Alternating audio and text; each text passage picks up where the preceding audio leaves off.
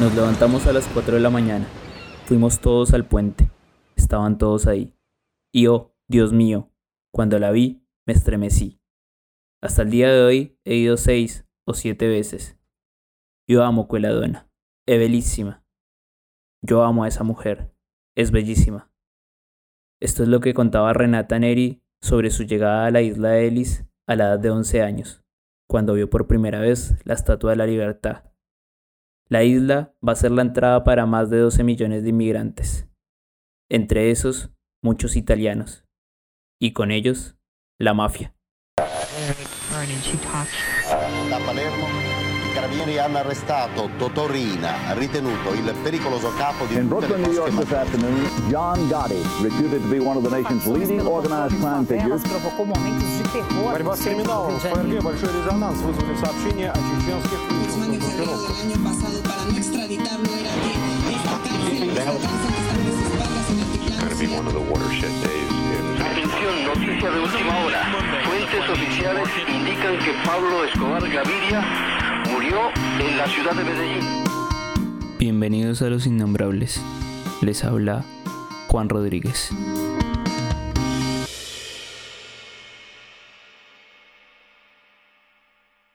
Como les contaba la vez pasada, a principios de 1900 Italia va a estar atravesando la era yolitiana.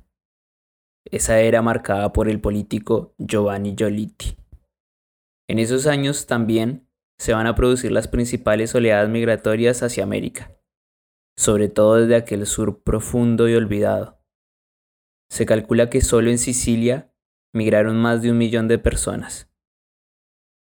A Estados Unidos van a llegar por la isla Ellis, una isla cerca de la Estatua de la Libertad donde quedaba la aduana.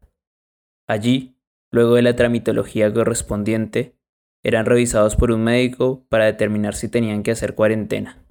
Iban cargados de sueños, de esperanza, en busca del sueño americano.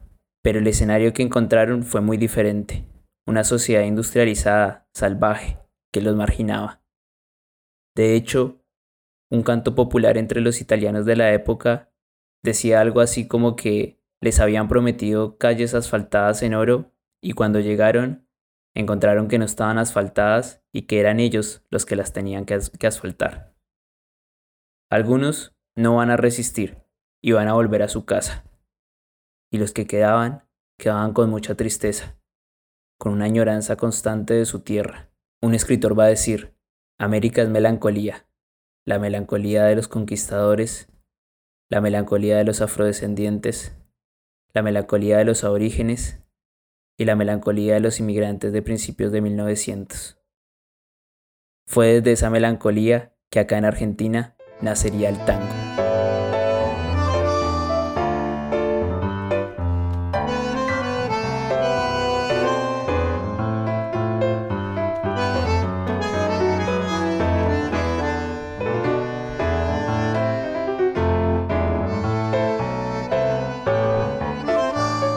A Estados Unidos también llegaron con la mafia.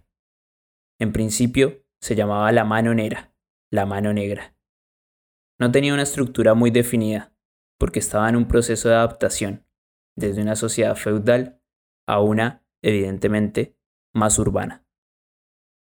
Más tarde crecerían con el tráfico de alcohol y gestionarían la prostitución, las apuestas y los juegos de azar, entre otros. También se extendería la práctica del pizzo. El pizzo, que es como se dice en siciliano, es esa práctica en la que se le ofrece al comerciante protección, entre comillas, a cambio de dinero.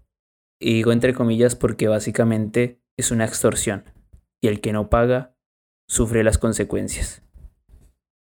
Pero en 1907, siempre por la isla de Ellis, llegaría junto a su familia un niño de nueve años. Al niño le detectaron viruela, una enfermedad que le marcó el rostro de por vida. Ese niño se llamaba Salvatore Lucanilla, más tarde conocido como Lucky Luciano, un joven que se encargaría de concretar la americanización de la mafia, llevándola a una modernización y dándole una estructura eficaz durante muchos años, construida sobre las bases del viejo mundo y manteniendo, desde la melancolía, cierto respeto por la vieja mafia. En Italia van a ser conocidos como i cugini dell'America, los primos de América. Pero a pesar de la cercanía, serán otras las historias las de la mafia italoamericana, razón por la que las tendré que contar en una serie aparte.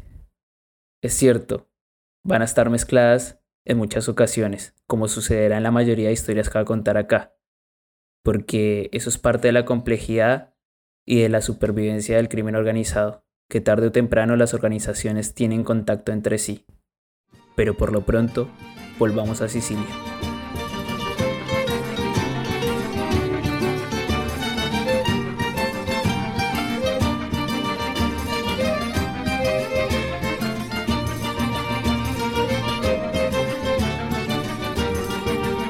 La historia de Bernardino Berro es una de esas historias que va a resumir el movimiento socialista antimafia de esta época.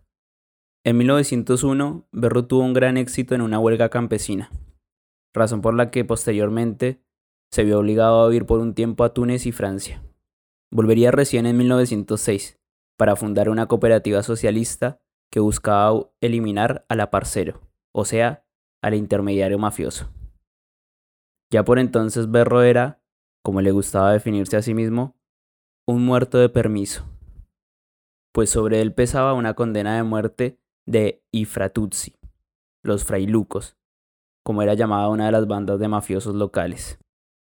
Esta condena se debía a que estos alegaban que Berro se había afiliado a la mafia, pero los había traicionado. Y efectivamente parece que fue así, pues en la época de los facios de trabajadores, por las dinámicas de poder, Berro se vio obligado a asociarse, pero posteriormente se alejó y se opuso totalmente a estos, y por eso lo condenaron. En 1907, Berro fue a por el ayuntamiento de Corleone, un pequeño pueblo que dará mucho de qué hablar.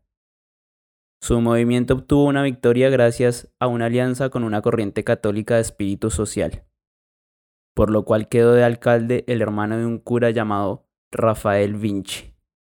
Las amenazas y toda una campaña de desprestigio hacia Berro hizo que el alcalde renunciara y la alianza se rompiera. Desde el Estado, cómplice de la mafia, se propuso incluso la disolución del Consejo Municipal de Corleone.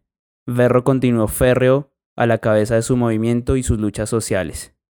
Incluso le hicieron un atentado, que fracasó, por la mala puntería de los asesinos. Llegaron incluso a hacerle todo un montaje en el que falsificaron su firma para acusarlo de emitir letras de cambio de manera ilegal, razón por la que, de nuevo, se vio privado de su libertad. Pero su insistencia dio frutos, volvió ileso y reforzado políticamente, y ganó la alcaldía de Corleone el 28 de junio de 1914. Una victoria trágica, pues meses después, mientras regresaba a casa, cerca de las 3 de la tarde, fue sorprendido por los asesinos. Berro sacó su Browning, pero ésta se encasquilló.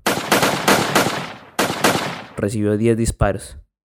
Cayó sin vida al suelo y recibió un disparo más en la sien. La policía, gracias a los funcionarios que todavía buscaban cumplir su deber, capturó a 13 personas. Pero, como era de esperarse, dos años después, durante el proceso, el procurador real dijo que ese camino no conducía a la verdad, y todos fueron liberados.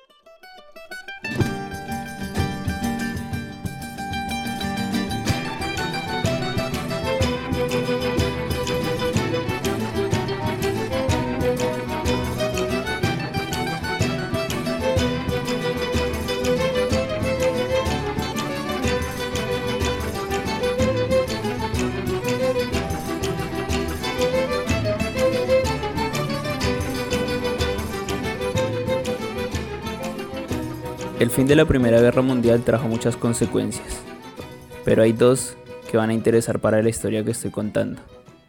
Por un lado, tal vez la más importante, fue que desde el oriente eslavo llegó la ola roja del comunismo. Por otro lado, los ahora veteranos de guerra, que volvían de los infiernos de las trincheras, no pretendían seguir soportando la opresión feudal mafiosa. Paralelamente, en esos años, el Estado comenzó a producir herramientas legales que permitían que los campesinos pelearan por la tierra. Así, por primera vez, desde los facios de trabajadores, los señores feudales y la mafia se sentían amenazados.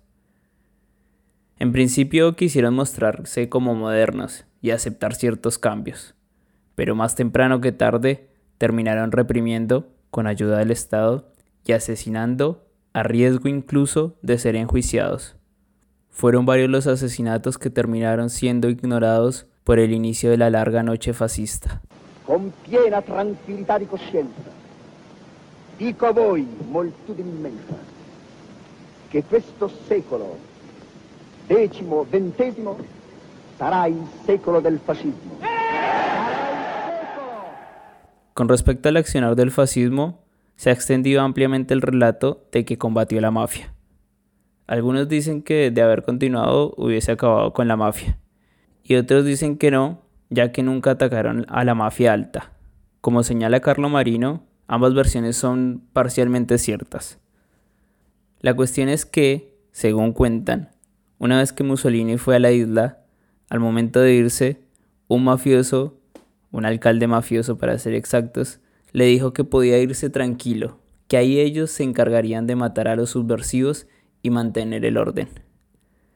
Al volver a Roma, Mussolini estaba indignado por la desfachatez del mafioso, razón por la que nombró a Cesare Mori como prefecto con poderes especiales y le ordenó acabar con la mafia.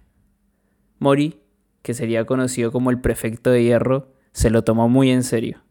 Empezó atacando a la mafia baja, pero cuando empezó a meterse con la mafia alta, la terrateniente, empezó a tocar a gente que no debía y que ya se había ganado cierto favor político de los integrantes del nuevo régimen. Así que terminaron poniéndole un alto desde las altas esferas del poder y en definitiva la operación terminó concentrándose en la mafia baja. Entre los grandes terratenientes que se salvaron estaba Calogero Vizzini. Este, ya desde la guerra, había empezado a crecer gracias a una red de tráfico de caballos y mulas para vendérselas al ejército llegando incluso a tenerlas que robar. También especuló con tierra, comprando y revendiendo a campesinos a 10 veces superior el precio de cada parcela. También incursionó en el azufre, llegando a tener incluso hasta 10 minas de su propiedad. Y así llegó al alto nivel de la integración mafia política. Fue un hombre poderoso, astuto y flexible, lo que lo hizo intocable para el fascismo.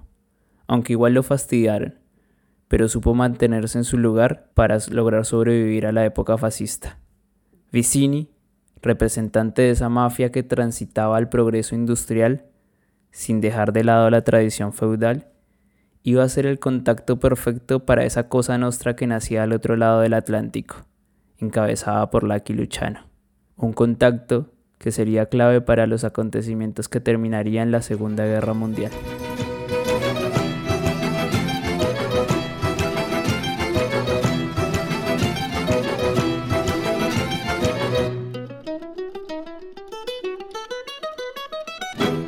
Un capítulo corto, sin duda. Pero poco a poco nos vamos acercando a esa segunda mitad de siglo que tanto nos interesa. Como ya saben, estoy abierto a cualquier comentario o cualquier sugerencia. Esto es un proyecto en construcción y de nuevo muchas gracias por estar escuchando.